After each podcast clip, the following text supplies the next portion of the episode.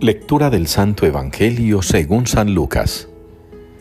En aquel tiempo, habiendo expulsado Jesús a un demonio, algunos de entre la multitud dijeron: Por arte de Belcebú, el príncipe de los demonios, echa a los demonios. Otros, para ponerlo a prueba, le pedían un signo del cielo.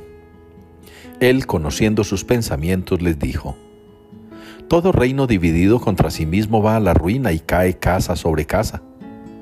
Si pues también Satanás se ha dividido contra sí mismo, ¿cómo se mantendrá su reino? Pues vosotros decís que yo he hecho los demonios con el poder de Belcebú. Pero si yo he hecho los demonios con el poder de Belcebú, vuestros hijos por arte de quién los echan. Por eso ellos mismos serán vuestros jueces.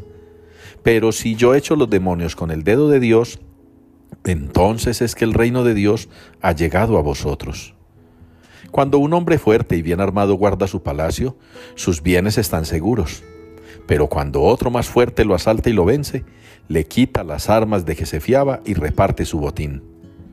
El que no está conmigo está contra mí. El que no recoge conmigo desparrama. Cuando el espíritu inmundo sale de un hombre, da vueltas por lugares áridos buscando un sitio para descansar. Y al no encontrarlo dice, volveré a mi casa de donde salí.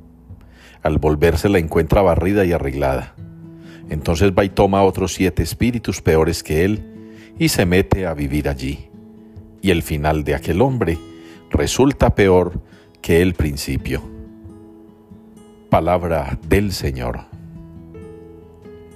El Señor juzgará el orbe con justicia. Es la respuesta que nos invita hoy la palabra de Dios a participar en el Salmo 9 el Señor juzgará el orbe con justicia. Qué confianza tan grande la que nos da el Señor. Qué esperanza tan grande siembra en nuestros corazones. Cuando el salmista hoy nos propone que hemos de aguardar confiadamente el juicio de Dios, porque será un juicio justo. Y ese juicio no es como los juicios humanos, que están mediados, que están contaminados, que están condicionados por los intereses propios de quienes legislan, de quienes buscan agraciarse, congraciarse, incluso con el maligno, con el pecador, con el corrupto, con el asesino, con el terrorista, con el violento.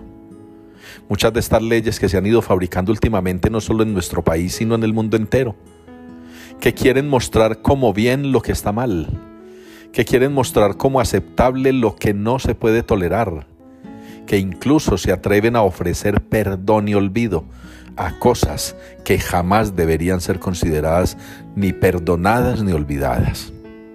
El juicio de Dios será justo, y esa es nuestra esperanza, y esa será la gloria misma de Dios. Mostrarnos a nosotros con su poder cómo, cómo Él hará justicia de verdad, cómo Él nos mostrará que es justo y que a cada quien le dará lo que corresponde según sus obras.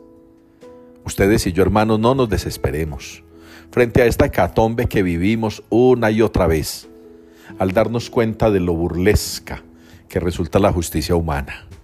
Muchos hemos tenido que padecer, padecer la injusticia, padecer la infamia, padecer el abuso, y lo hemos tenido que padecer callados porque no tenemos nada más que hacer. Y no vamos a caer en la tentación de salir a destruir ciudades y pueblos o a dañar reputaciones de la gente porque la justicia no ha sido lo que debería ser con nosotros. Ya Dios se encargará.